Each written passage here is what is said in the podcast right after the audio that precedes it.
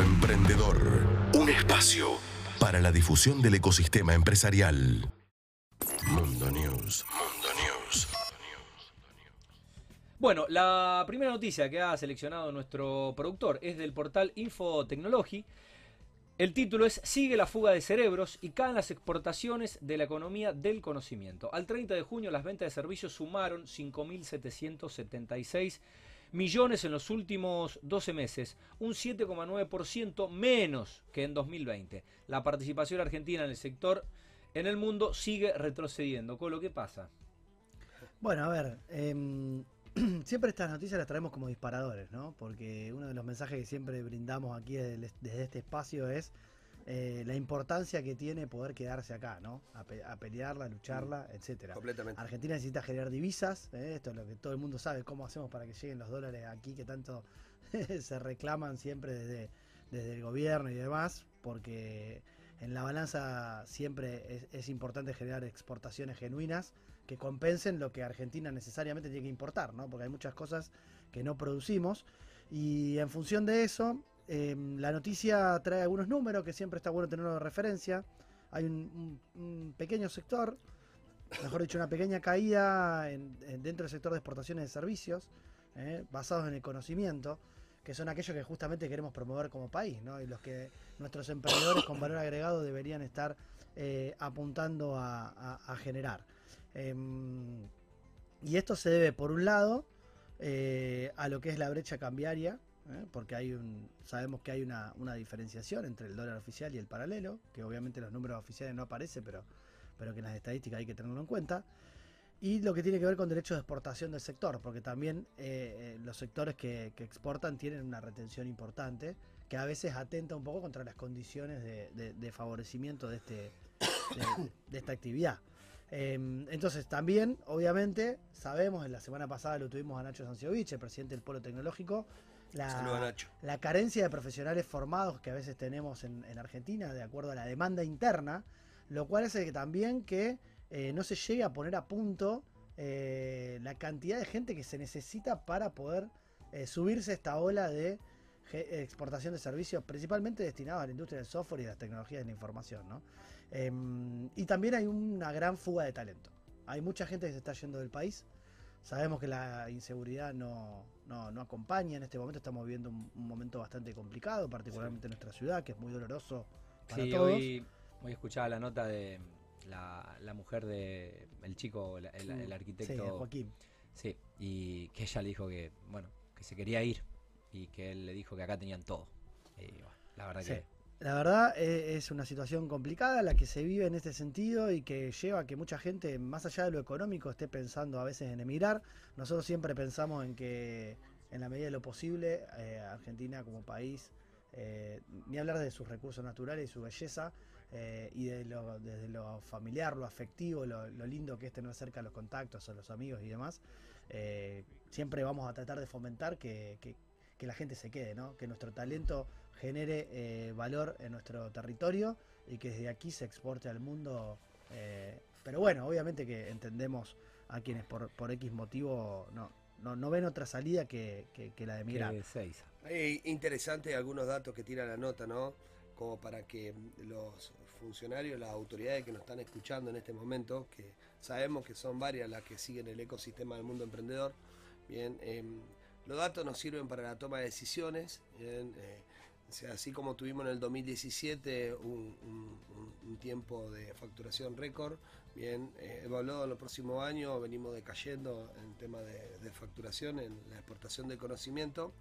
Eh, rescatando eh, algunas que otras, que bueno, una nota que vamos a leer más adelante, ¿no? de un talento argentino que haciendo concretamente un trabajo público-privado con, con, el gobierno de Buenos Aires, como también acá vemos alguna iniciativa en la provincia de Santa Fe con el gobernador Perotti, eh, como también vemos de algunos, de algunos eh, senadores que empiezan a abrir una mesa de diálogo eh, para que los emprendedores de, tecnología puedan tener una mesa de enlace en las tomas de decisiones. pero bueno, es una realidad, los datos nos mienten, por más que nosotros y todo el ecosistema emprendedor y todos los emprendedores tecnológicos quieran ponerle eh, impronta y buena onda. En, hay un dato concreto que se ha perdido mucho desde el último pico que tuvimos en el 2017 y que es un esfuerzo de todos, bien, poder ponernos eh, a la altura de las circunstancias en la demanda que hoy está teniendo el mundo y con esto que hablábamos el programa anterior, programa número 30, que decíamos que Argentina tiene mucha posibilidad de transformarse eh, en un país como fue en su momento Israel, en el desarrollo de talento tecnológico y en todo lo que es la exportación de, del conocimiento, ¿no? Así es.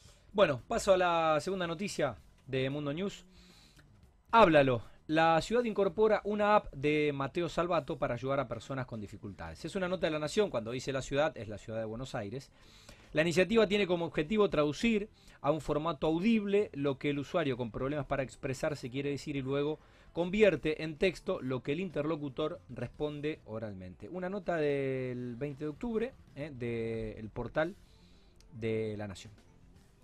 Así es. Eh, bueno, Mateo Salvato, junto a su hermano Augusto y, un grupo de emprendedores, eh, han desarrollado esta aplicación que se llama Háblalo, que fue muy famosa y, lo sigue siendo porque no deja de crecer, tiene más de 250.000 descargas y está dedicada a ayudar eh, principalmente a aquellas personas que tienen dificultad en el habla y, o en la compresión y de algún modo permite interactuar a través de la aplicación.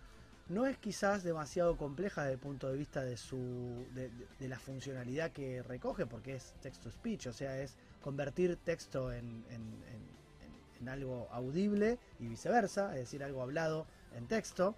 También tiene unos pictogramas que ayudan a, explicar los estados de ánimo para personas con, trastornos em, digamos de, desarrollo y, la aplicación estuvo tuvo una, de cal y una de arena la semana pasada. Por un lado, lo que sucedió fue que se cerró este acuerdo con el gobierno de la Ciudad de Buenos Aires, por el cual a través de una licitación eh, contrataron esta aplicación para que la utilicen eh, el Sistema Integral de Seguridad Pública de la Ciudad de Buenos Aires. Está compuesto por la policía local, por los bomberos, por los agentes de tránsito, que tiene esta tecnología inclusiva que permite llegar a más gente Em, que pueda tener este tipo de dificultades. ¿no? Es muy importante que las fuerzas de seguridad en la calle, a la hora de comunicarse, eh, incorporen este tipo de tecnologías que ayudan.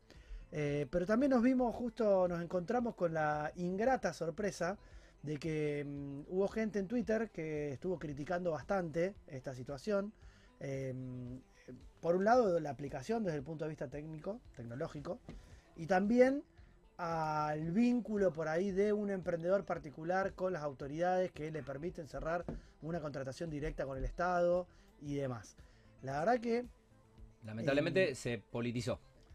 Sí, se politiza, nunca terminamos de saber ¿no? lo, que, lo que sucede a veces con la, con la expansión y, la mm, repercusión que tienen las opiniones en redes sociales muchas veces no terminamos de saber quién está detrás, a veces de una persona que con aparente objetividad, con una trayectoria dentro del sector informático, como la persona que, se puso a, armar un hilo, ¿no? Estos hilos de Twitter donde se empieza a explicar o a criticar algo con cierto fundamento, nunca sabemos si no hay una intencionalidad política detrás, porque estamos en época de campaña y demás. Mm. De todas maneras, sea como fuere, ¿eh? por más que creo que técnicamente puede haber alguna crítica fundada, siempre es bueno para el emprendedor recibir críticas y demás. Lo cierto es que em, nosotros hacemos mucho esfuerzo por divulgar el trabajo eh, y, la genialidad de ciertos emprendedores en poder ponerse mm. eh, en la agenda pública. Mateo es un referente, Mateo Salvato es un joven que dio charlas TEDx en Buenos Aires, o sea, no está en duda la capacidad. Si la aplicación no fuera buena, no la descargarían más de 250.000 personas, con lo dificultoso que es. En nuestro país está ayudando a, mucha gente. Entonces, cuando se daña por ahí eh, desde lo verbal, desde una cuenta de Twitter a, un emprendedor argentino que escribió un libro junto a su hermano también, ¿eh? mm. La batalla del futuro, y que realmente no, no, de alguna manera uno siente como que dañan a todo el ecosistema emprendedor. Completamente. Porque son los, son los emprendedores los que nosotros queremos poner en el tapete como los deportistas famosos, y si tenemos a un famoso que hace las cosas bien, queremos potenciarlo, ¿no? Que esto sí, algo para... desde la autocrítica, desde, desde la prensa, porque eh, soy, me siento parte de ella, yo creo que eh, con respeto, con fundamentos, con conocimiento de causas y con argumentos, uno puede tener otra visión o refutar un proyecto, eh, descartando cualquier tipo de intencionalidad política sin operar para nadie. Y, mm, y no me parece mal, no me parece mal. Eh, y digo, eh, con cualquier proyecto, Ah, eh, aparte en- Internet en, tenés- todo- en todos los órdenes. El, pro- problema es que en las redes hay mucha gente que opera, mucha gente que tiene intencionalidades políticas o económicas o comerciales. eh, A ver. Y ya cuando eh, no respetas a la persona o al profesional, o ya cuando no tenés argumentos para eh, cuestionar, sea lo que fuere, ahí donde para mí ya no. no- Algo, algo que aprendí hace tiempo de uno de mis grandes mentores, Sisto Suárez, él me decía que había que los líderes corrigen en privado. Entonces, Exacto. lo primero que vemos, bien, ante la crítica a un joven de 22 años que hoy es un referente a nivel nacional para que muchos otros jóvenes puedan optar por el camino que él tomó, bien, el que está criticando evidentemente no es un líder. O sea, el primer filtro, pero nosotros también tenemos la responsabilidad de educar a nuestros oyentes. ¿bien? La persona que te critica en público no es un líder. ¿bien? El líder te critica en privado, ¿bien? Como, como primer pauta. Como segundo, a ver, 22 años tiene Mateo. Con 22 años, digo, ¿cuántos otros modelos de 22 años tenemos en Argentina que nuestros jóvenes puedan seguirlo? Tuvimos la semana pasada em, un desayuno con, autoridades, con, con Hernán, bien, y lo poníamos ejemplo a Ivo, bien, independientemente de nuestra eh, impronta como empresarios en, en esa mesa. Sí, nosotros- Ivo Kraliev de Garbanit, sí, que estuvo nosotros- aquí en el programa también. nosotros le decíamos a Lewandowski que sí, lo, lo más importante de lo que está pasando ahora, en este momento y en esta mesa, bien, es que tenemos modelos y referentes a los cuales nuestros jóvenes pueden seguir, nuestros niños pueden seguir. ¿no? Entonces, digamos, cuidado bien, con, con estos puntos, cuidado de no estar matando a nuestros verdaderos referentes, bien, porque tanto nuestros hijos, hablo como papá, bien, como nuestros sobrinos, necesitan modelos Totalmente. positivos. bien. Entonces, ese es el respeto que se merece un emprendedor de esta envergadura y eso es lo que tenemos que seguir produciendo y seguir fomentando de este tipo, de este, a este tipo de jóvenes, ¿no? ¿Por qué? Porque a lo mejor una crítica a los 22 años, yo tengo 40 y pico, Sí. y me puedo bancar muchas críticas, ¿bien? pero un pibe que está dando todo por intentar descalar su negocio. Sí, le politizás un proyecto y, no sabes cómo puede reaccionar. Exactamente, bien. Entonces, digamos, sea el partido político que sea, sea la intencionalidad que sea, para el oyente tiene que estar sabiendo que en que está criticando a un joven de, esta edad no es un líder bien, y, no tiene ni, ni lejos actitud de liderazgo, bien, porque se corrige en privado. Eh, su- suscribo, agrego esto. Hoy mm, un estudiante, Lucio, estudiante de periodismo deportivo, hijo de, de un amigo, me mandaba unas preguntas en una entrevista donde cuando estás estudiando periodismo te hacen hacerle notas a periodistas y me mandaba una serie de preguntas. Y me preguntaba cómo veía este momento, me preguntaba el periodismo deportivo, igual creo que cabe para, pa- para, cualquier, para cualquier tema de, de- de la prensa.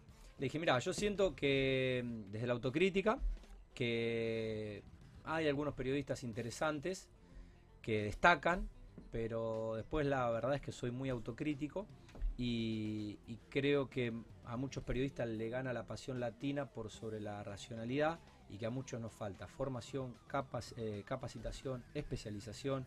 Y yo siento que es una carrera, eh, como un médico te puede decir, yo siento que no voy a terminar nunca de estudiar y todo el tiempo la ciencia está avanzando y con eso la medicina. Yo personalmente siento, con la profesión de periodista, que nunca te recibiste y que todo el día tenés que estudiar, todos los días tenés que estudiar.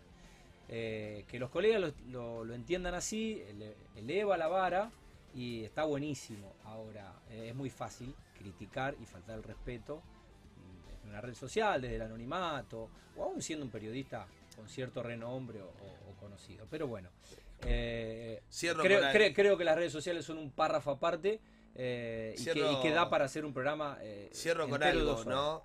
Eh, a cada troll, a cada partido político que tiene su, su grupo de Acá trolls, troll. ¿bien? Quiero que sepan que nos damos cuenta como sociedad. ¿bien? Y que la información ya está están al alcance de dos clics, que nos podemos dar cuenta cualquier operación política que se está haciendo en contra y que nos gustaría verlos que formen, digamos, agenda a partir de proyectos productivos que tanto le hace falta a nuestro país. Punto y aparte, tercera y última noticia de Mundo News, eh, sección economía del portal Infobae. Con una inversión de 200 millones de dólares, lanzaron el primer proyecto de hidrógeno verde a gran escala en Argentina. Se desarrollará en Bahía Blanca, donde la empresa estatal IEASA creará un parque eólico de 200 megas de potencia en el marco de un acuerdo con una prestigiosa organización de Alemania. Bueno, esto nos llena de orgullo, ¿no? Vamos a cerrar bien arriba para levantar un poco el ánimo después de, la- de las primeras notas no Sí. tan, no tan eh, que no generan tanta expectativa como esta. La verdad que, que Argentina pueda ser seleccionada por una compañía alemana, el Instituto Alemán Fraunhofer, eh, para el desarrollo técnico y económico, eh, para un proyecto específico de producción, en este caso de hidrógeno verde, en Bahía Blanca, eh, donde tenemos una buena producción de viento, por suerte las Mm. condiciones naturales acompañan. Conozco Bahía Blanca. Es un lugar donde, donde el viento sopla fuerte. eh, para poder generar un proyecto de energía renovable, em, porque tenemos el viento, tenemos la luz solar adecuada y tenemos las tierras para poder instalar un, parque eólico de, de- esta naturaleza, la verdad eh, es una grata noticia para nuestro país. Eh, es una empresa estatal la que recibe el financiamiento de este instituto alemán. Y es súper importante porque además va a permitir algo que a veces no se tiene en cuenta, pero es lo que la, ma- la mayoría de los países desarrollados han hecho históricamente para poder llegar a ser lo que son hoy a nivel de desarrollo tecnológico. ¿A qué me refiero? A la transferencia de conocimiento. O sea, poder recibir ingenieros alemanes que te vengan a explicar cómo se fabrica el hidrógeno verde a partir de los procesos de electrólisis, de la separación de- de- del hidrógeno con el oxígeno y, y poder generar esto em, a gran escala, ¿no? A través de un parque eólico financiado de esta, de esta manera, realmente no solamente contribuye al medio ambiente, lo que decíamos siempre, ¿no? Siempre tenemos algún componente verde acá en el programa, somos fanáticos de lo que es el cuidado de- del ambiente y la generación de energías y alimentos eh, para el mundo que viene.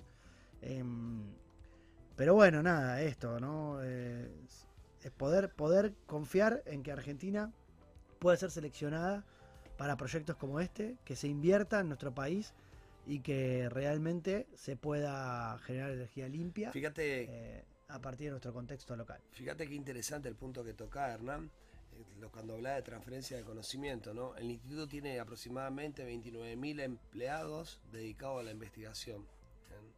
Si imagínate todo ese equipo, o parte de ese equipo va a estar abocado en un proyecto en Argentina, haciendo transferencia, obviamente, a nuestros, a nu- a nuestra, a nuestra gente de manera local. Pero Alemania en sí, eh, yo tuve en su momento en un programa donde los ingenieros cuando son jubilados le dan tres años para poder eh, seguir ejerciendo en, en otro país, bien, trabajando como ingenieros que incuban eh, a otras empresas y acá ese programa en Argentina está, que es el mismo grupo, ¿no? Nada, esto nos hace bien y creo que, que son los, los síntomas bien, o los semáforos verdes que venimos por buen camino y que estamos realmente desarrollando bien, en- y estamos empezando a abrirnos al mundo. Así es. Gen Emprendedor. Bueno, la recibimos en nuestro estudio a Michelle Giorgio, Fou, eh, de Fou Travel, Rosarina, 34 años. No sé si está autorizado a leerlo, pero lo tengo en el guion y yo confío en mi amigo. Está así bien, que proporcionó ella la detalle para el que- productor, ¿no? O sea, detalle Yo lo para hubiera el puesto. Está, pero, si está, lo tengo que interna, leer. vos no tenés que leer todo lo que está Yo ahí. no lo hubiera- Es un guion, no es un... yo no lo hubiera puesto, Claro pero si está lo tengo que leer. Lo que importa el espíritu. Si no me, re- si no me retan, si no me retan. Bueno, la recibimos a, a Michelle, que es eh, fundadora y CEO de Fou Travel, una aplicación que conecta de una manera muy sencilla a viajeros en el mundo. La app está disponible en cinco idiomas diferentes. En el año 2020 eh, fue nominada a los Technology Playmaker Awards de Booking.com y a los Olala Makers en el rubro de innovación tecnológica. Michelle eh, además tuvo otro emprendimiento, es fundadora de MEG Producciones, una empresa que se dedicó por más de 10 años al entretenimiento en eventos infantiles, sociales y corporativos. Con más de 30 empleados estuvo presente en más de 5.000 eventos de la ciudad de Rosario y la región. Así que nos habremos cruzado seguramente. Michelle, en algún evento. Bueno, buenas noches, bienvenida y gracias por, por visitarnos. ¿Cómo estás? Buenas noches, gracias a ustedes por invitarme.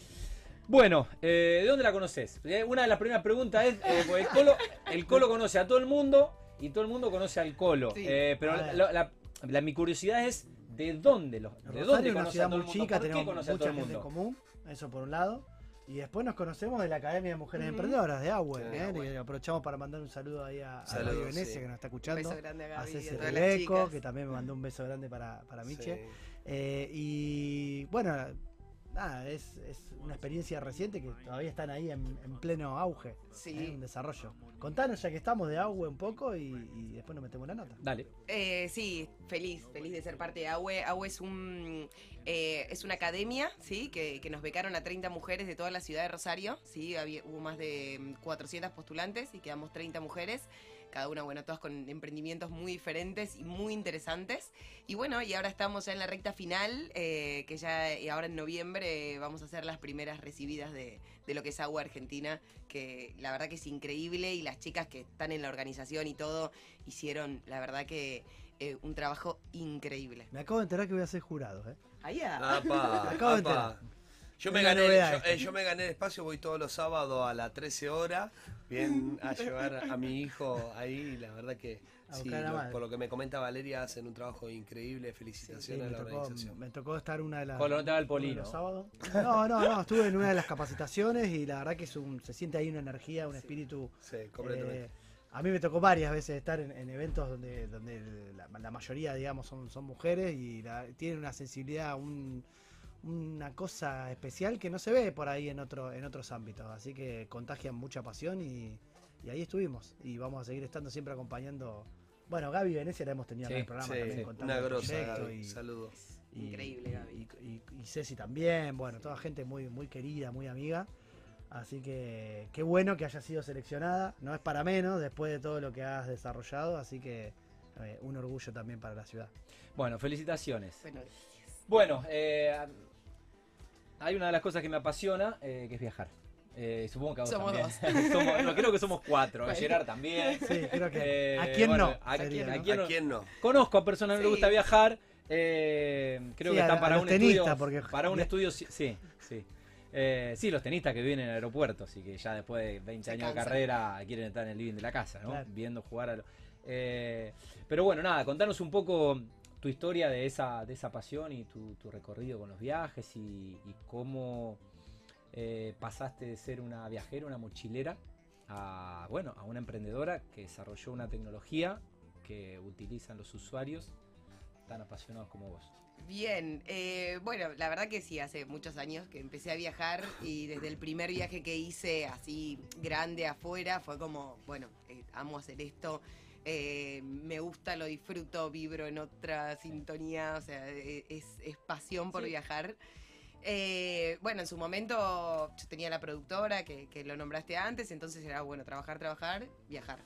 trabajar, trabajar, viajar. Y así, y bueno, iba haciendo unos dos o tres viajes por año entre afuera y acá, Sí. y cuando podía me escapaba.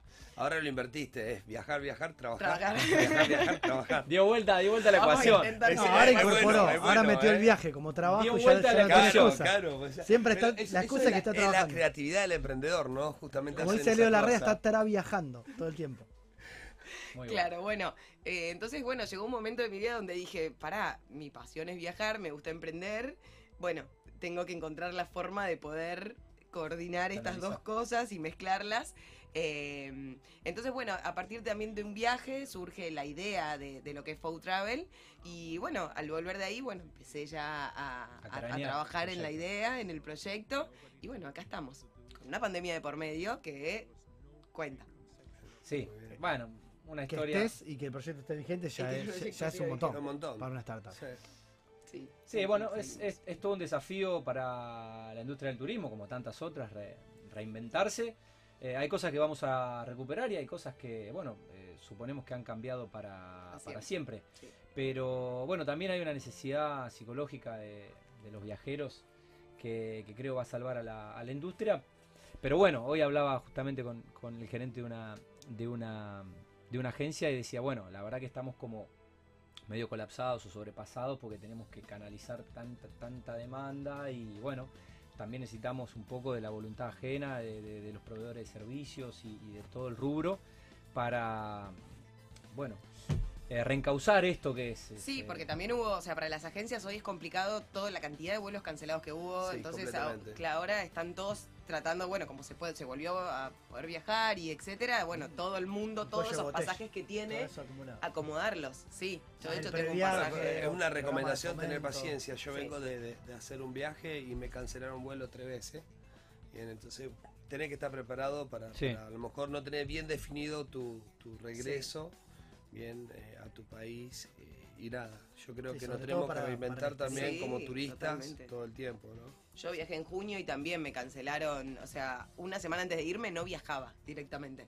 Y después, bueno, lloré, lloré, busqué contacto de acá, de allá, de todo y terminé, me terminaron, bueno, pude viajar. Pero en un principio, ¿no? Me, me habían cancelado la ida y la vuelta y no había forma, porque justo fue cuando se achica el cupo acá en Argentina. Entonces, bueno, ahí estuvo complicado, pero bueno, logré irme y volver a tiempo. Bien, bueno, siempre tocamos temas eh, relacionados a eh, mujeres emprendedoras, ¿no? Eh, creemos y estamos convencidos con los chicos que fomentar el ecosistema emprendedor y fomentar también a las mujeres emprendedoras para nosotros es fundamental. Eh, antes de contarnos este último emprendimiento, contanos un poquito cómo fueron tus inicios, cómo es liderar a lo mejor 30 personas, ¿no? Cómo es tener X cantidad de eventos. Y después también me interesa mucho poder charlar de la combinación, cuando uno puede encontrar, cuando uno entiende que la pasión no es excluyente a producir una fuente de ingreso, que creo que lo has podido combinar súper bien, porque justamente este fin de semana hablábamos con otra, con, otra emprendedora, y es como que ella tenía la confusión como que iban por caminos separados, ¿no? Eh, eh, también era un tema de viajes, y algo que le gusta hacer, con eh, el desarrollo de su compañía acá en Rosario. Entonces creo que todo emprendedor cuando puede machar bien, y de alguna manera puede encontrar esto de que lo apasiona o le gusta tanto con producir ingreso extra.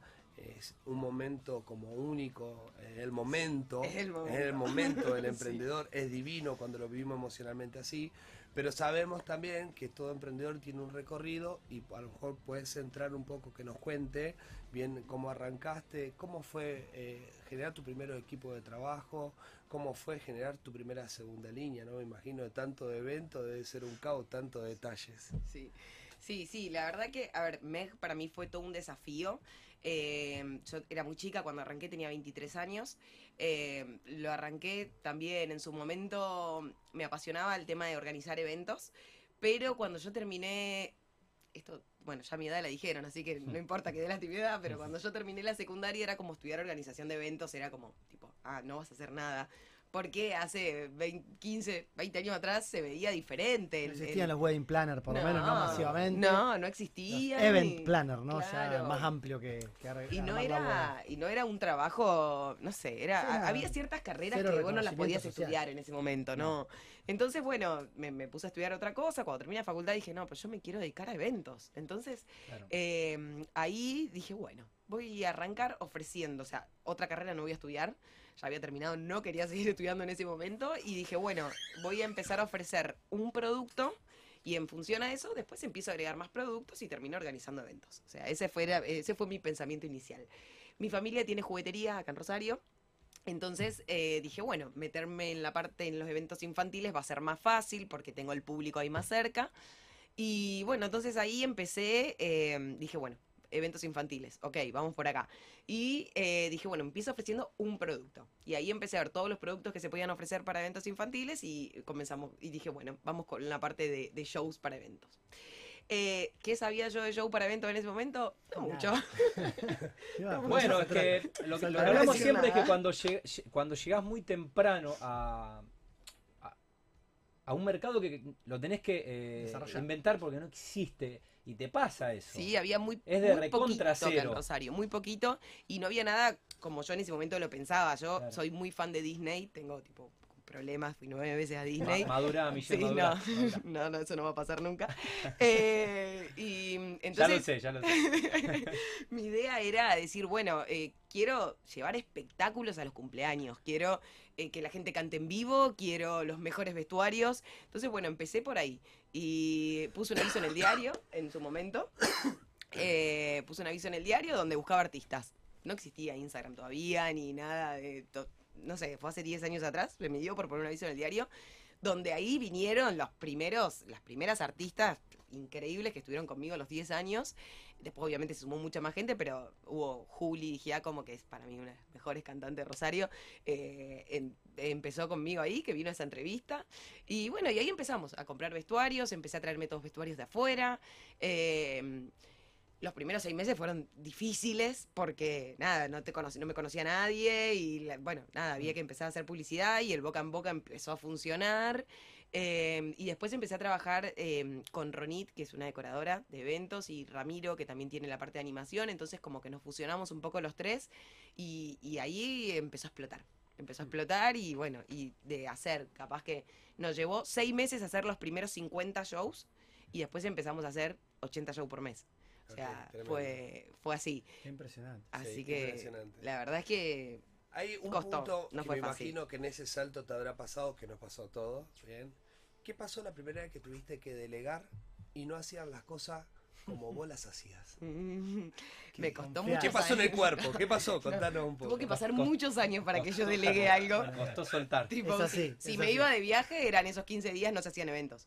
No tomaba eventos al principio. No tomaba, decía, no, bueno, no, ese día no, no tengo nada libre, no, no tengo nada libre. Por Claro. 15 días consecutivos yo decía, no tengo nada libre. tema. Eh, no, No un cuesta. estrés. Después empecé a decir, bueno, no, no, esto no puede ser así, porque aparte, nada, o sea, había que seguir facturando, porque después había que pagar ese viaje que estaba haciendo. claro. Dos semanas sin show. o sea, No, era un montón, era un montón. semana pagaban el viaje. Entonces, bueno, empecé como, bueno, a preparar gente, a encontrar gente, porque también no es Como tan fácil. Clapton, que son tres en realidad y están por todo el mundo Claro. dando vueltas, ¿viste? Nada, Con la máscara y vos decís, total tiene una máscara. ¿Para qué inventó la ¿Para máscara? qué? Para que no lo vean. Totalmente de acuerdo, sí, Es totalmente así. de acuerdo. Para mí nunca es él. Acá Argentina no sé si No, vino alguna nunca vez. vino el Para mí no vino nunca. Incomprobable. Incomprobable, no lo vas a saber nunca. Bueno, nada, entonces empecé a buscar gente con mi misma energía y con responsabilidad, porque es trabajar en la calle también y no es fácil, porque no es que vos decís, bueno, viene alguien, me reemplaza en mi local. Puede pasar algo, pero acá estás en la calle, a contrarreloj, Se cortó la luz, ¿qué hacemos? sí, resolver todo. Bueno, yo igualmente... los bailarines. Yo recién, o sea, yo terminé, o sea, yo cerré, decidí ponerle un fin a Meg este año en marzo, pero yo hasta este año nunca me había ido de viaje y había estado sin el teléfono, relajada, o sea, usando el teléfono solo para fotos, porque yo estando donde estaba, era, llegaron al evento, bueno, empezaron, están todos, bueno, eh, a la mitad del evento, ¿y cómo va saliendo? ¿Bien? Terminaba, llamaba a la madre desde donde estaba, estaba en Tailandia, llamaba a la madre desde Tailandia, ¿cómo salió todo? ¿Les gustó? Eh, ¿Salió todo bien? Listo, me aseguraba que cada uno llegara a su casa y ahí disfrutaba. Te ayudó Un ratito. WhatsApp y, y- y el Sí. Wi-Fi. Sí, sí, sí, sí, al principio cuando, bueno, Al bueno, principio, al principio era más complicado, pero lo hacía, me buscaba la tarjeta forma. de una cabina telefónica. Sí, o iba a un ciber, algún lugar donde tengo una computadora. Eh, pero nada, nada, igualmente hace 10 años más o menos ya tenemos. ya ya- venía, sí, ya Blackberry, fue el principio de BlackBerry, me parece. Eh, entonces, bueno, eh, entonces recién a este año empecé a disfrutar de otra manera de los viajes. Y me acuerdo que me fui en enero a Mendoza.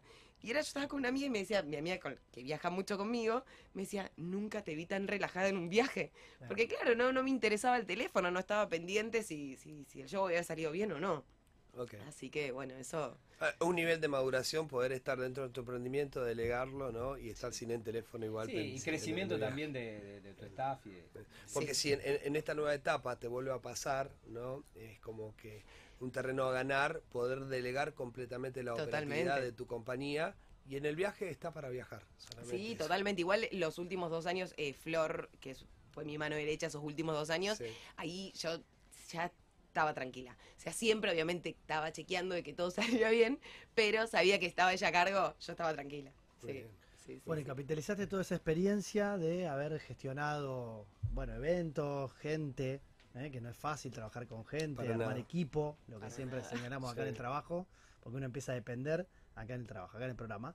Eh, pero después dijiste, Bueno, bueno, es trabajo, che, también, ¿eh? Sí, sí, por acá. Bueno, No me separes del estudio trabajo que tam- del programa. También mezclamos, también mezclamos un poco el- la pasión por emprender, eh, con, que es trabajo, por supuesto, con, con esto que es, como se ve, un espacio súper distendido y, y entre amigos. Así que, em, pero iba a lo, a lo que es generar tecnología, ¿no? Desarrollar una aplicación, em, bueno, siendo joven, siendo mujer, con lo que eso implica, porque son Sí, muy desde pocos los Argentina, no emprendimientos estás en Alemania. desde Argentina, eh, en el auge quizás de lo que fue eh, el desarrollo de- o el boom de las aplicaciones, ¿no? En su momento fue el boom de las .com, después trasladado a que todos tenemos un smartphone y, y- y queremos tener la información en tiempo real en el bolsillo y viajar es una es un es una experiencia que requiere de hacerse información de valor, del review, de, de la opinión de otros de otros viajeros y demás.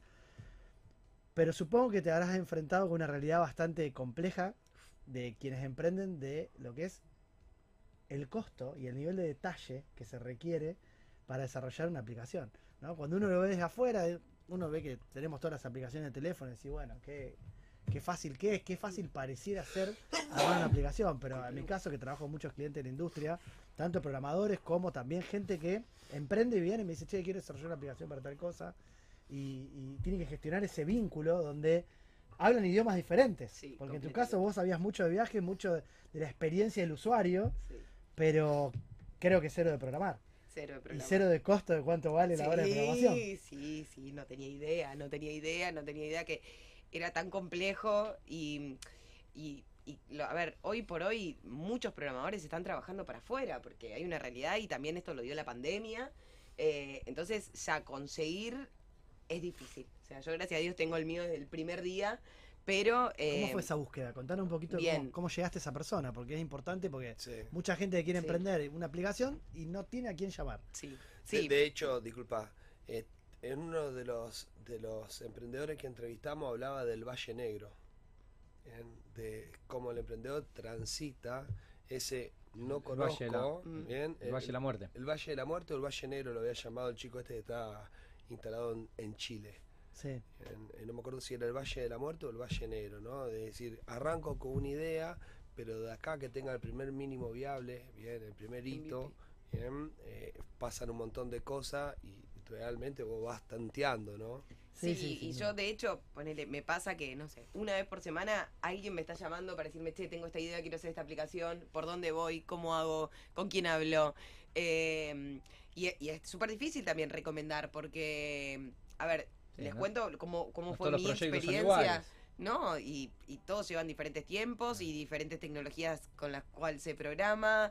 Eh, Si yo te contara la cantidad de proyectos, que, de aplicaciones que vi fracasar antes de salir al mercado, porque realmente para quien programan, el, que programa nunca corre el riesgo, No. salvo que sea socio dentro Sí. del equipo de trabajo, que es una buena alternativa. A veces, si uno no puede costear la tecnología, asociar al, al equipo desarrollador. Pero la realidad es que no, el riesgo lo corres vos. sí, 100%. Completamente. O quien te financia, digamos, la aplicación. Pero bueno, nada, después. Yo cuando volví de viaje, que volví con, con esta idea de decir, no, empecé a buscar y no había una aplicación que, que lograra hacer lo que hacía FOU, o lo que yo quería que haga FOU, o lo que necesitaba en ese momento, en realidad FOU no existía. Eh, volví y dije, no puede ser que no haya ninguna aplicación que haga esto, que junte gente viajera, con espíritu viajero, pero que no sea como el que viene viajando hace 3, 4 meses, que viene como en, en otro plan. Yo quería algo para la gente que viaja, calculo como todos nosotros, con valija, a un hotel, eh, y, y se te dificulta. no la movida de Coach Surfing, por ejemplo, que es lo que se te viene a la mente cuando Totalmente, decís quiero, totalmente. quiero alojamiento de onda o quiero algo, Sí, vivir el- una experiencia diferente. Sí, sí. Pero No, no tanto de nicho. Claro, a mí me- me pasaba con Couchsurfing que era como. No, no, no me sentí identificada Con porque, claro, porque no es la forma en la que yo viajo. Eh, Claro. A mí, yo viajo, aunque sea el hotelito más común, pero me gusta ir a un hotel donde Claro. tenga mi llave y cierre y estén mis cosas. sí, sí, sí. Entonces, bueno, eh, toda esa gente queda como un poco excluida a decir cómo conozco gente, porque si no voy a un hostel, porque, o sea, y ahí, bueno, empieza a surgir la idea de FOU de decir una aplicación que sea para este tipo de Para gente, que viaja de esta esa manera. Sí, yo siempre digo lo mismo de gente que viaja con valija. Eh, entonces, bueno, ahí empecé, volví con esa idea, la empecé a diseñar yo, diseñar colores, nombres, logos, etcétera. Y, eh, y lo primero que hice fue publicar en Facebook. si había alguien que conociera que, pro- que, que programara. Y ahí me contactó un amigo mío de Buenos Aires y me dijo que él, él se dedica a programar, o sea, tenía una empresa con programadores que se dedicaban a otra cosa, pero que me podía ayudar. Entonces yo le paso todo el proyecto y, mm, y ahí empezamos a, a programarla, que en realidad él me consigue el programador. Yo de hecho a mi programador no lo conocí hasta el día uno que se lanzó FOU. Gracias, evento, sí. Gracias a Dios porque me hubiera abandonado antes si lo hubiera conocido, porque de tres meses se tardó un año. Claro, Eh, sí, sí. Así que nada, yo llamaba a mi amigo, tipo, eran todos los insultos para él y después, bueno, Eso, eso es algo que hay que saber también y, siempre, ¿no? y él mediaba. Que, que los proyectos tecnológicos nunca, nunca, siempre digo lo mismo, para mí que hago contratos de software, eh, el, el software es el objeto más complejo que se pueda regular. O sea, desarrollar una obra de software, un- digo obra pues se protege por derecho de autor, eh, y por eso se lo equipara a otro tipo de obras. eh, es lo más dinámico y lo más com- complejo en ese sentido, ¿no? Porque se habla un lenguaje diferente, eh, se, mm, siempre hay requerimientos técnicos nuevos, siempre hay que agregarle cosas, entonces nunca se define Como qué que es no lo se que está no se- hecho, no se termina. no se termina nunca. Claro, Después se habla de mantenimiento, pero claro. en realidad es- Siempre hay variables. es mantenimiento y más desarrollo y más desarrollo y más desarrollo. siempre. Y siempre se necesita más recursos y más Claro, dinero y y- más gente Y y, estar más- mejorándolo. Sí. todo el tiempo. Todo el tiempo, porque aparte las tendencias tecnológicas cambian, eh, los lenguajes de programación a veces quedan obsoletos y, y hay que a lo mejor migrar todo el sistema. No, y también una vez que salís a mercado, también la- vas viendo lo que la gente feedback. quiere. Exacto. Eh, Lo que la gente quiere, lo que la gente le sirve, lo que, lo que le gustaría encontrar en la Me aplicación. encantaría que tenga un botoncito y una cosita que me llegue acá. Ese botoncito te sale Ese botoncito una fortuna. desarrollo, Una claro. fortuna y tres meses para que te lo desarrollen. Pero Poner bueno. ese botoncito. Tres Sí. meses de laburo y una Sí. moneda. Es así. Sí. Em, Yo, eh, sí, perdón. Disculpa. Eh, no, Michelle, eh, ¿habías visto em, algunas otras apps eh, que te habían inspirado y cómo funcionan o cómo funcionaban cuando vos craneaste un poco la tuya en el resto del mundo? eh, al menos en los lugares que vos habías visitado. Sí, la idea de FOU, FOU funciona por macheo. O sea, vos te cargas que vas a estar eh, del 1 al 5 de diciembre en Berlín y te va a decir con todas las personas que vas a coincidir en Berlín del 1 al 5 de diciembre. ¿sí? A ver, hay un montón de aplicaciones que funcionan de esta manera, que son que tienen otros objetivos tal vez, pero que el funcionamiento es bastante similar. eh, los chicos saben de esa otra aplicación. Sí, la Sí, conocen, la hoy- conocen hoy- bastante hoy- bien. hoy no me viene ninguna a la cabeza. Ninguna. No, no, no, ah, no, sí, pero- por geolocalización. Por Claro, Carpulear, por ejemplo. Yo uso mucho carpulear para viajar a Buenos Aires. Hoy de hecho manché con un amigo que me, lamentablemente no vamos a, a tener que ver en el sur. Eh, las vacaciones nos vamos a cruzar. Mira qué bueno. Eh, sin querer queriendo. Mira qué bueno. Eh, bueno, FOU. eh, Friends ¿cuá- of the World, ¿no? Friends over the world. Friends over the World. Bien, Amigos eso te iba a del- preguntar. F-O-W. Arroba Fou Travel App. Arroba Instagram. Travel App en Instagram. Para que la sigan. Ya la pueden estar siguiendo, Sí. ¿eh? Bueno, eh, ¿cómo, cómo, cómo funciona hoy alguien que, que se la baja? Eh, ¿qué, qué información puede acceder en, en- en esta, en este ligue, por así decir? Y, y bueno, contanos algunas experiencias de los usuarios, de historias, de versiones y de anécdotas que ha generado esta plataforma, obviamente, que, que, que sin, es- sin ese punto de partida un montón de, de situaciones no se hubieran dado. Bien. A ver, hoy te la descargas, cargas el itinerario de viaje, o sea, tanto sea, una, podés cargar 10 ciudades, vas a estar, ahora te vas al sur, ponele, Sí. y llegas a estar en Bariloche, en Langostura, y Sí. no sé, te vas al Bolsón, vos cargas todo. Entonces te va a decir en cada Mm. ciudad con quiénes conectás, ¿sí? Eh, y después experiencias, hubo, hubo un montón que o nos mandan por- ¿Alguna que puedas contar? Sí, nos mandan por, por Instagram y nos cuentan eh, que conectaron. Te- tengo Roberto Galán, un poroto. un poroto. No, Qué Fa- fa- familia, familia- familias enteras. de amor tengo una, una antigüedad. sola. eh, pero eso fue, me escribe un amigo que vive en Bariloche y me dice, no sabes, me dice, yo estoy cargado en FO y una chica me escribió que venía, no sé qué. Bueno, me dice, la llevé a recorrer todo Bariloche, todo, se fue. Dice, y ahora bueno, ahora estamos de novios. Así que esa, esa fue el tipo de amor. Pero bueno, en realidad FOU es para hacerse amigos. Así que tengo, bueno, nos han mandado historias sí. que se han encontrado en Europa, que han ido a recorrer, que han compartido traslados, eh, por haber conectado. que han com- y después también lo que tiene la aplicación es que vos no solo conectás con otros viajeros, sino que también podés conectar con locales. ¿sí? Si vos ahora te, te la descargas y te cargas, vos quedás cargado en Rosario. Entonces viene un turista de otro lado a Rosario y te puede contactar a vos para que vos le des tips, capaz. ¿Entendés? Sí, es decir, bueno, andá a cenar a Sí. Pichincha, pero Sí. hospedate en tal lado. Sí. eh, o, o en tal lugar se come bien y no Sí. es caro y podés dar Hay mucha recomendaciones. gente que le gusta. Sí, de, hecho, a mí me pasaba que yo uso influencer cada vez que viajo. Estos influencers que te dan recomendaciones, dónde poder ir, dónde poder abaratar, dónde poder Ujú, comer. sí. eh, influencers de gastronomía, tenemos influencers de, de diferentes tours. Y está pensado también vincularse con.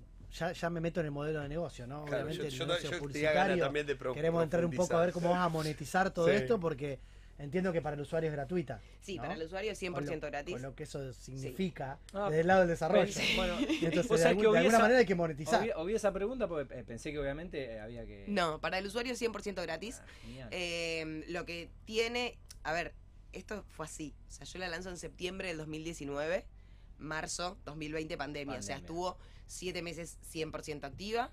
Vuelve a activar este año, febrero, marzo, que se vuelve a activar, pero después se vuelve para atrás. Entonces, bueno, eh, no lancé el modelo de negocio porque la idea era lanzar el modelo de negocio en marzo cuando volvía de Londres de los premios que nombraste antes. Entonces, la idea era volver de ahí, lanzar el modelo de negocio.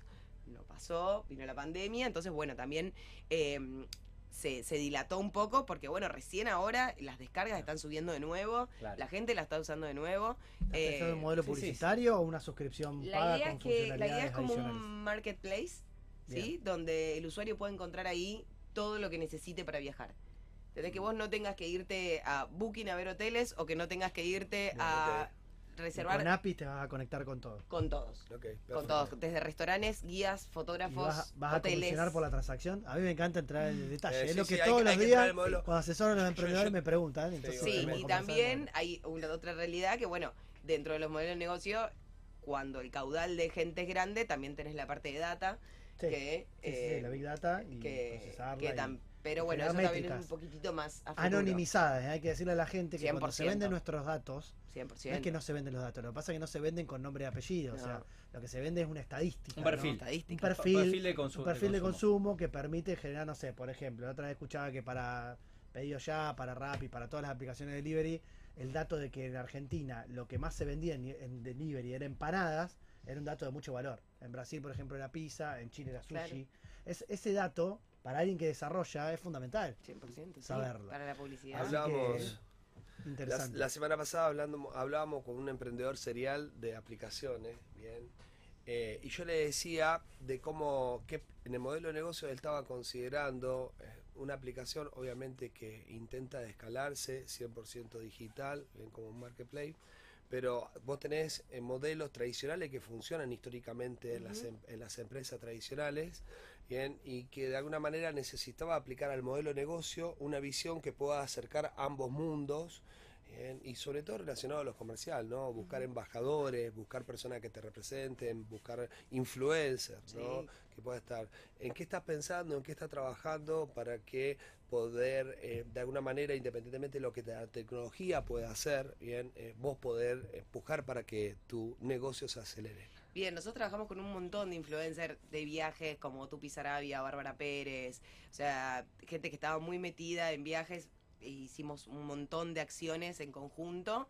La realidad es como te decía, ahora, recién ahora estamos volviendo, retomando. retomando, o sea, todo esto se hizo pre-pandemia. Pero la energía sigue. La energía está las 100%, mismas ganas, más pero antes. más todavía. Pero lo que pasa es que también fue un año y medio donde toda acción que hacía, yo no dejé en ningún momento, por ejemplo, no sé, las redes sociales. Yo tengo mi community manager, que es un periodista de, de Diario Perfil de Buenos Aires, que también es eh, un apasionado de los viajes. Eh, las redes nunca se frenaron, la- siempre el contenido y todo en las redes siempre estuvo, pero también las acciones publicitarias que uno hacía era tirar plata, porque Claro. 10 personas se descargaban la aplicación porque lo veían. Genial. Estaba todo cerrado. No lo podían usar. Todavía ocupa mucho espacio, todavía los teléfonos, no todo el mundo tiene un smartphone de última generación donde te puedes descargar todo y hacerlo convivir. Sí, Eh, y a- y- pero más allá de eso, el, el tema era ese. Sí, Nadie estaba, parado, viajando. estaba en ningún lugar del mundo. Estaba Eh, entonces, bueno, recién ahora se está todo acomodando y recién ahora estamos planteando, bueno, las nuevas acciones que también son, son muy por ese lado porque hoy, hoy todo pasa por los influencers eh, y cuando ellos recomiendan, explota. Explota. Sí, ahí también, eh, bueno, un tema que va a tocar Hernán después, esquemas asociativos con otras, con otras empresas relacionadas al mundo del turismo, ¿no?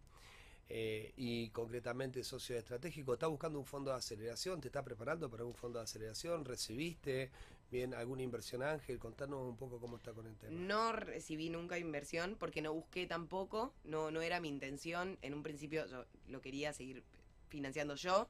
Y entonces, bueno, también en ese momento yo tenía la productora donde la productora financiaba FOU, 100%. Sí, eso es muy común. Eh, y también a su vez yo siempre trabajé en la empresa de la familia, entonces era como, bueno, con, un- con un sueldo vivía, con el otro mantenía la aplicación y Ahora así estás full time con la app. Ahora sigo en el negocio, Sí, sí, sigo en el negocio y más para ahora estas épocas, o sea, la segunda mitad del año que tenemos Día del Niño y Navidad son las dos épocas más fuertes y bueno, eh, yo me cargo de muchas Reyes. cosas Tra- ahí. tra- traigo- Hasta el 6 de enero Reyes. Te traigo una perlita, a ver si te, te aporta valor. Eh, me toca estar en un fondo de aceleración en este último viaje, donde yo orgulloso, propio de la idiosincrasia que tenemos en nuestra macroeconomía en Argentina, le digo a un fondo de aceleración, no tengo deudas. Bien. Como colgándote la medallita. Sí, ve- ven, para mí no tener deuda, no estoy, no, estoy- no tengo deuda. Me voy, bien, de- de- no tuve una devolución, una segunda reunión era el otro día, pero a la noche fuimos a tomar algo. Un tipo de aproximadamente 55 años. Me dijo, nunca más digas que no tenés deuda porque no sos escalable. Claro. Buscar apalancamiento siempre es sano para los emprendimientos. ¿eh? Y es sano, y yo Sí. realmente esto un poco, el mundo piensa de una manera completamente diferente a lo que pensamos localmente en nuestro emprendimiento, pero para mí fue un gran aprendizaje. ¿Bien? Y bueno, obviamente que volví con, con- con la cabeza un poco Más mucho grande, más abierta y, y, eh, entender que te necesitamos apalancarnos. ¿bien? Y por eso a lo mejor la, la pregunta vino para poder Sí. motivarte a la profundidad de los fondos de aceleración Sí. bien, ya que bien eh, de alguna manera hace bien. Y hay algo más interesante que pasa cuando un fondo te acelera, que vas a compartir la responsabilidad del éxito de tu emprendimiento, ya que el fondo también va a tener herramientas que te puedan aportar bien, concretamente. Totalmente, al sí. A ver, yo no era la idea de un principio, pero ahora tuve que cambiar la idea. Claro. Y ahora estoy haciendo una mentoría con Fernando Franco. Fernando Franco, no sé si lo conocen, bueno, es eh, él eh, está en Silicon Valley y eh, asesor inversionistas en Silicon Valley. Entonces, bueno, estamos haciendo una mentoría, es una vez por semana, donde él me está ah, eh, ayudando a armar el pitch deck. Eh, y estamos ahí los dos, bueno, que me, que me está ayudando, eh, una persona que sabe muchísimo, eh, tiene un podcast que se llama Los Tercos del Valle, que yo lo conocí por ahí, y bueno, y ahí empezamos a, eh, con el vínculo este, y me está ayudando muchísimo, y bueno, y ahora es, eh, estamos yendo por ese camino. Muy bien. Vamos a ver qué pasa. Bien, está bien rumbeada entonces. Bien, bien, bien. Sí, Bien. sí, ¿Está se- preparada para pivotear, diría? Para pivotear, y- ¿Está? ¿Está preparada? Bien, si cambiar el modelo de negocio en el caso de ser Sí, necesario. sí, sí, Ok, 100%. bien, sí, sí, 100%, sí. O sea, mientras el concepto no se siga siendo el concepto, o sea, a ver, en realidad lo que estamos viendo ahora de FOW es un MVP, es lo más básico de la idea. O sea, la idea de FOW es enorme. Yo tengo una Claro. idea en la cabeza gigante, pero bueno, vamos con esto. Y sí, y la idea, o sea, y mi idea siempre fue lanzar esto, que era lo, lo mínimo posible, para si hay que pivotear, no perder ni plata ni tiempo. Muy bien. muy bien. Tal Un cual. gusto. Un gusto. Sí, sí, la verdad que tener, tener en la ciudad emprendedores con, con las cosas claras, con lo que siempre tratamos de promover desde el programa, que son herramientas, eh, hacer procesos de mentoría, habló de pitch, habló de, de, de Pivotear. de poder O sea, pensar en escuchó un polka, escucha, escuchó un polka y se comunicó con el tipo de polka. Esa es la actitud de Reinvierte todo lo que gana en otros trabajos, hace bootstrapping Sí, permanente, sí, reinvirtiendo todo lo que gana para sostener un proyecto en un contexto de crisis. La verdad que es el tipo de talentos que nosotros siempre queremos destacar. Eh, premiada, eh, participando de, de contacto, con, haciendo networking con otras colegas eh, de otros rubros. La verdad que eh, son, son los héroes eh, anónimos que Sí, nosotros queremos poner sobre la mesa y visibilizar siempre desde este espacio. Son los Sí. modelos a los cuales muchas muchas mujeres emprendedoras pueden seguir. Eh, siempre, cuando tenemos la oportunidad, charlamos de este tipo de cosas, ¿no? Modelos positivos, emprendedores. Emprendedores que no buscan los perfectos, sino simplemente buscan ponerse en marcha, escuchar un polka y llamar al autor del polka. Bien, eh, leer eh, con la inquietud de crecer, con la inquietud de delegar, con la inquietud de, de poder formar equipo de trabajo, de decir no tengo idea de programación, pero voy y lo hago, bien, me muevo, ¿no? Eh, yo creo que es eh, todos los puntos que nos dejás como para poder rescatar y la verdad que nada, sos un orgullo para todos nosotros como rosarinos. Precolorada. No, no, para, para Colorado lo tenés. lo tenés, lo- el- Ya hay un Colorado en la ya banda. está. Ya está, ya está Vos, completo. eh, sos la morocha de la mesa. Que no, tenemos. No le saquemos Eh, el puesto. ¿Eh? Eh, no, cole es irreemplazable. Bueno, eh, contanos un poco, más allá de esa idea gigante que dijiste que no te debe entrar en la cabeza, porque todos los días se te debe caer alguna, alguna, alguna cosita nueva. Eh, ¿dónde, ves, ¿Dónde ves la app, no sé, en el corto, mediano y largo plazo? ¿Uno, tres y cinco años? Bien. eh, ¿O dónde te gustaría proyectarla? Sí, no, a ver, cuando, o sea, donde me gustaría que empiece a generar ingresos y que yo me pueda dedicar 100% a esto es donde me gustaría estar. Eh, Es ese paso, Ismael, cuando el, el proyecto toma vuelo propio y... Sí, totalmente. Sé que va a pasar porque... Es cuestión de tiempo sí, y de sé laburo. que va a pasar. eh, Traigo una bueno, pregunta ahí. Sí. Y aunque no pase, ¿estás dispuesta a hacerlo? Aunque vos no tengas visibilidad de que eso pase y tengas 100% de seguridad que eso pase, ¿estarías dispuesto a dejar tu trabajo seguro o tus ingresos seguros para tirarte 100% a la aventura de emprender? Sí, sí, pero bueno, mientras lo pueda combinar, necesito vivir. Es una aposta, es una Necesito aposta. vivir, mi nivel de vida. Mi nivel de vida no es muy económico. Ah, Es cierto, es soga. cierto. Es cierto también que los proyectos cuando uno se puede dedicar full time todo el tiempo, eh, eh, puede llegar a tener ese eh, esa energía toda puesta ahí. Sí, obviamente, si viene una Y- inversión y entra plata de una inversión, y bueno, Claro. obviamente, sí. Estoy- es que a veces se trata de eso, ¿no? No 100%. necesariamente O reemplazarte en tu actividad tradicional y poder dedicar tu tiempo 100% porque Sí. a veces los ingresos que vos tenés eh, posiblemente podés desarrollar a alguien que te pueda reemplazar donde vos estás generando ingresos genuinos para poder dedicar tu tiempo a tu nuevo emprendimiento. Sí, ¿no? sí, sí, totalmente, totalmente.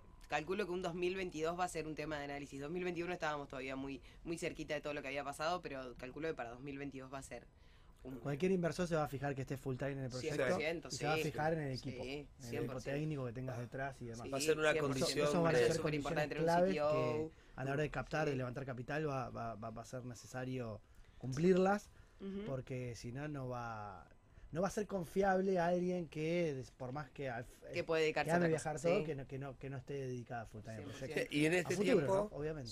Poder, poder pensar en profesionalizar lo que estás haciendo y delegarlo también es- puede entrar dentro del plan, en, eh, son, son como puntos intermedios hasta que esté preparado tu emprendimiento para poder lanzarte 100% a la pileta. Pero poder pensar en, en Sí, son todas cosas que las pienso todo el tiempo. Todo el tiempo. Pero son- bueno, son- hoy... Son, son desafíos. Yo Sí. personalmente estoy transitando el desafío de reemplazarme en la compañía para lograr que mi compañía se expanda en toda Latinoamérica y la verdad que hay días que lloro, hay días que estoy bien, hay días que Yo sufro. ya me reemplacé. ¿Eh? Yo, ya, yo ya me reemplacé. Ya. Somos poquitos. Bueno, no mi importa, estructura pero es chiquitita. es un Pero desafío, siempre quise es un tener una estructura chiquitita para poder reemplazarme más fácil. Sí, es, es un desafío poder reemplazarnos. Sí, es sí, un desafío 100%. formar a alguien al Ahora, la persona que me reemplazó a mí se está reemplazando a sí misma. Sí. Claro. Y, y más importante, es un desafío poder reemplazarnos con alguien que tenga 100 veces más capacidad de la que nosotros tenemos. Sí, Y bueno, eso ni hablar. sí, Eso es escala. Sí. totalmente, totalmente, sí. Sí, sí, sí. A ver, como les decía antes, mis planes cambiaron 100% con la pandemia. Bien. Mis planes eran completamente diferentes y bueno, hay que ir- irse, adap- irse adaptando a medida que va pasando el tiempo y bueno, eh, ahora volver a- al plan o a la idea original es un poco la idea. Qué bueno. Un gusto conocerte eh, y poder contarle a nuestros teleoyentes que no conocen el, el proyecto, eh, lo que estás haciendo desde, desde Rosario. Bueno, vamos a estar renovando la invitación. Bueno, eh, seguramente ya el, el año próximo, por ahí nos cruzamos en, al- en algún viaje. totalmente. Eh, yo ya me la voy a bajar. Maravilloso. Eh, ¿Cuál es el, el- el target de, de usuarios? no, le- a ver, el... Decite lo de Tati. Entre 30 y 45 años. Sí, no, la idea es un... Pará, y el Colo te dijo, y el, sincera, pará, y el. Colo dijo, el Colo nos dijo antes de no venir al nada. programa, lean la nota, no por nada. favor. ¿Lean? Eh, No, sí, es un 25. A ver, me banco que me diga 45. gente joven, ¿eh? me No, banco que me no. diga gente joven, no me la bajo. No, no, no, no. No, es que la idea, a ver, la idea de FOU es que no haya. El que viaja con valija. El que viaja con valija, básicamente. O sea, que no, que no importa si te vas a encontrar con, un, con otro chico o con una chica. O sea, que no diga, ah, no, porque. O sea, que vas a conectar Sí, con. Un tema de prejuicio de, de género. Claro, entonces acá que la idea es que vos puedas juntarte con eso y que puedas encontrarte tal vez con un chico de 20 y ir a hacer una excursión. Mm. eh, o puedas encontrarte grande. con una chica de 50. Ese- ese- En el espíritu. turismo Y puedas pasa un ir montón a- eso, de parejas jóvenes con Sí. parejas adultas, Sí, gente Sí, está grande. buenísimo. Sí. Típico de tour de jubilado. Yo me he visto con una novia, me acuerdo a los 20, en un tour de jubilado a- Sí. por Córdoba. Sí. Era una maravilla. Nosotros fuimos había con amigos. una energía. Yo- con- Eh, Pegué onda con mieleros nos decían, no. Bueno, Sí. pero esa, esa es un poco la idea de y de Es hermoso, concentrar hermoso. sin discriminar ni por edad ni por género. Con, con- con un grupo de amigos nos vamos de va- de vacaciones a Punta del Este en un tour de jubilados. Éramos tres amigos. Yo digo, bueno, nos vamos a aburrir como locos. Sacó un jubilado un fernet, una coca, una tablita. Vamos a hacer torneo de truco.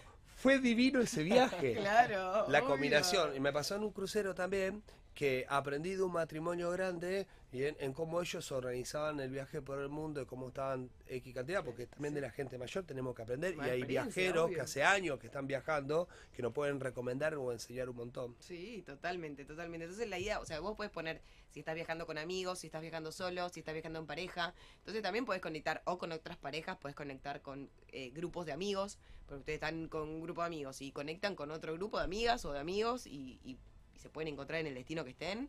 Eh, entonces, bueno, la idea es como no sectorizar tanto eso, sino que, que se pueda compartir y que, claro, Que la que- diversidad haga que ese Totalmente. encuentro Sí, sea completamente. totalmente. más azaroso también. Bueno, eh, se fue volando. La Sí, nota ya son las completamente. 9 y 23. Nos Gerard queda, no queda mucho más allá. programa. Igual, si tenés un rato y te querés quedar, vamos a brindar por el éxito de tu proyecto en el final del programa.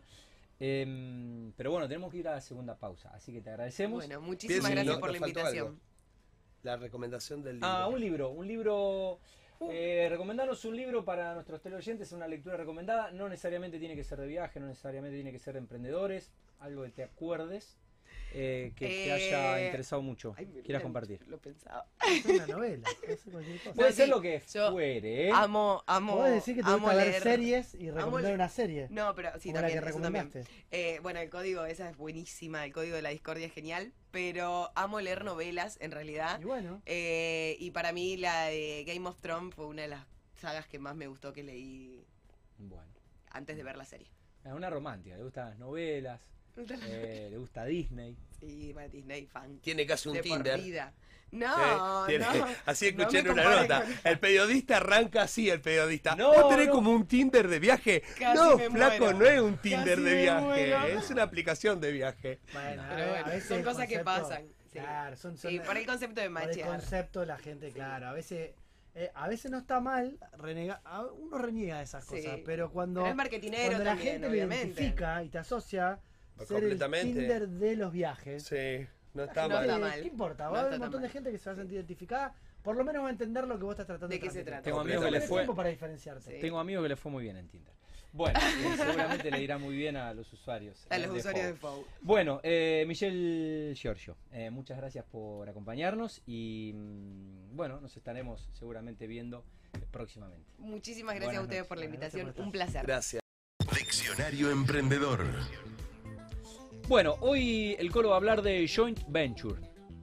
Wikipedia dice que mm, joint venture, una empresa conjunta, alianza estratégica o alianza comercial o consorcio, también denominada en el anglicismo joint venture, es un tipo de acuerdo comercial de inversión conjunta a largo plazo entre dos o más personas. Habitualmente personas jurídicas o comerciantes, a quienes se le denomina ventures o socios.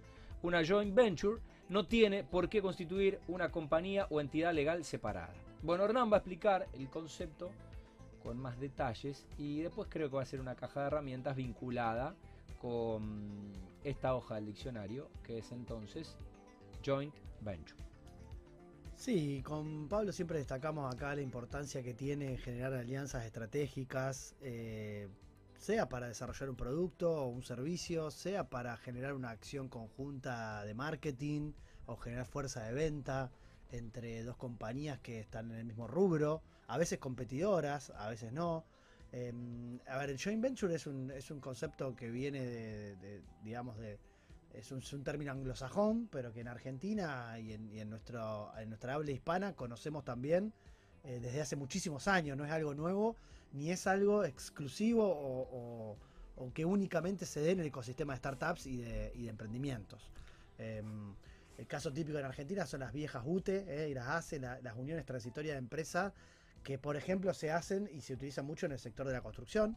¿eh? Las grandes empresas desarrolladoras de obra pública, hacer por ejemplo Sí, una señor. autopista es algo súper costoso y cuando le estabas en una licitación, muchas veces no se llega a que una sola empresa tenga Mm. la capacidad El aeropuerto de- de Rosario. de hacer un aeropuerto, una autopista, eh, una obra de infraestructura monstruosa. Bueno, em, ese tipo de, de- de alianzas estratégicas se dan también en el ámbito de las startups y de los emprendimientos y es muy común encontrar eh, este tipo de partnerships, ¿no? Este tipo de eh, vinculaciones eh, donde uno aporta lo que otro no tiene.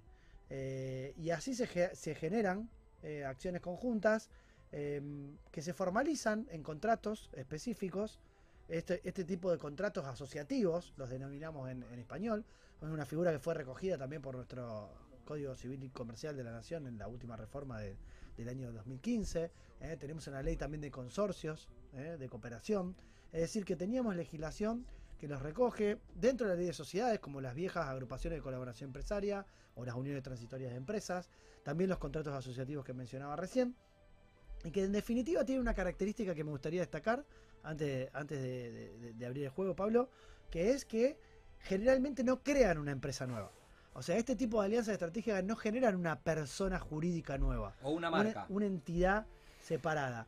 No generan muchas veces una marca común. Lo que se hace muchas veces acompañando esto es un acuerdo de co-branding, es decir, la posibilidad de que cada una de las empresas utilice su marca ¿eh? y en esta alianza se ve plasmada La fortaleza de cada una. la fortaleza de cada una, pero sin perder la individualidad y la autonomía. Completamente. Eso es lo que caracteriza a un joint venture, diferente a que una empresa se fusione con otra, que una empresa adquiera a otra y la incorpore o la integre, la absorba a otra. ¿está? Sí. Es una figura que tiene su individualidad de cada una para generar un todo, un conjunto determinado para un objetivo común, que puede ser transitorio en el tiempo o puede ser duradero. Eso va, a depender también de la madurez de los emprendedores, de las compañías. En mi industria, en la industria de la construcción, es eh, la conformación de UTES.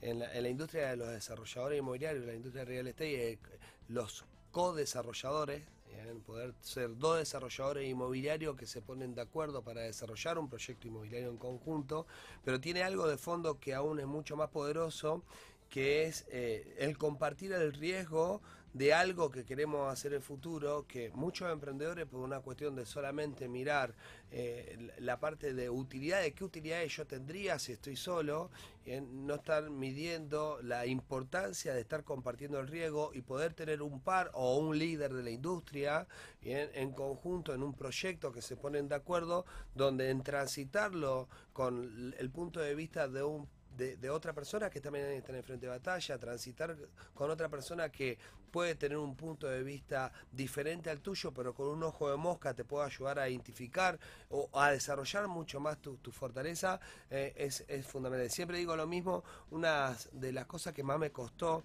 de una ex empresa, que éramos cuatro amigos que decidimos seguir por caminos separados, era lo poderoso que era estar en una mesa con ellos y recibir, digamos, feedback tanto positivo como, como negativo de parte de ellos y ver el punto de vista de ellos y ver cómo, cómo ellos también podían aportar valor ante un negocio que estábamos por poner en marcha.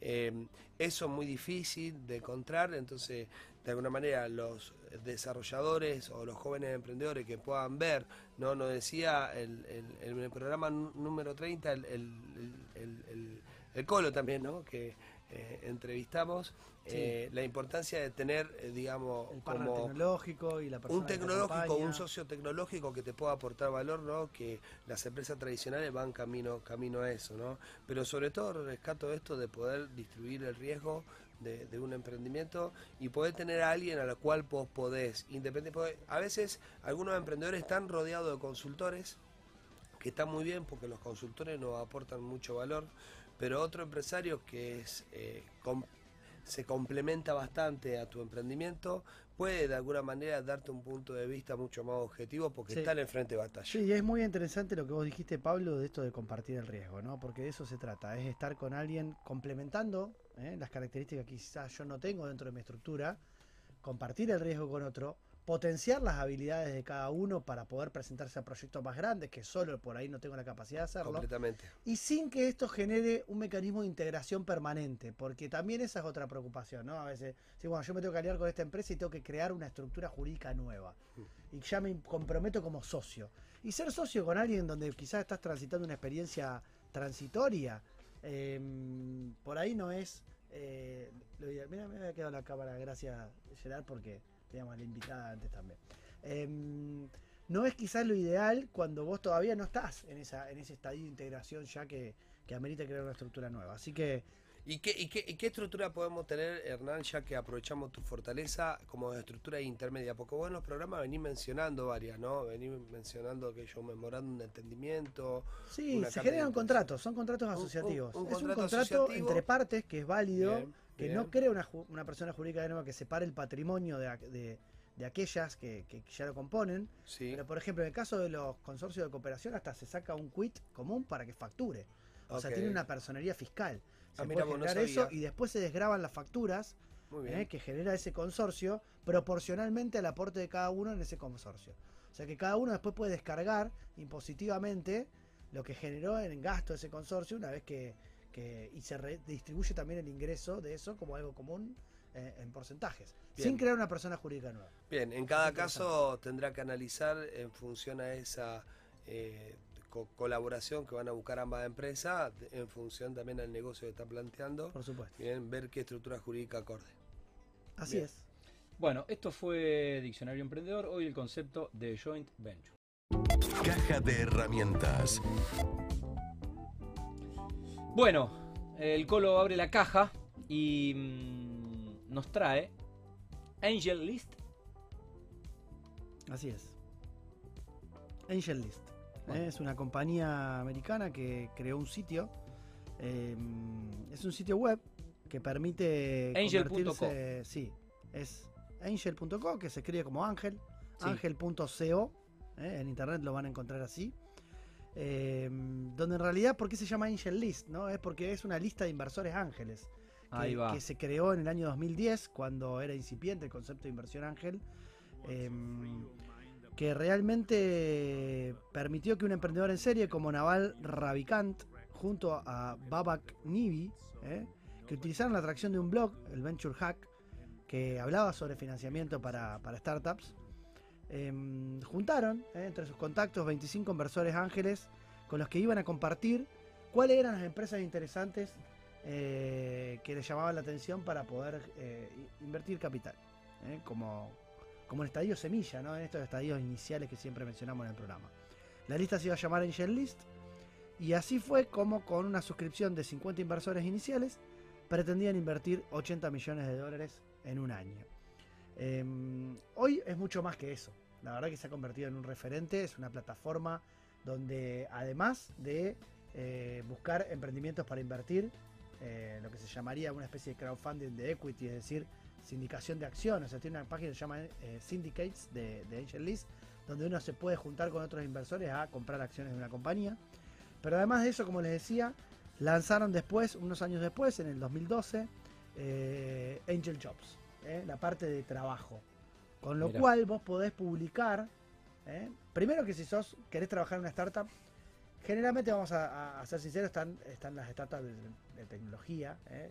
Si vos sos diseñador de software, eh, de experiencia de usuario, o ingeniero en software, en sistemas, o trabajás en- como product manager, o como gerente de ventas y tenés skills, habilidades en esos rubros, eh, podés aplicar eh, para trabajar en alguna startup tecnológica de, de cualquier lugar del mundo, porque ahí vas a encontrarla publicada.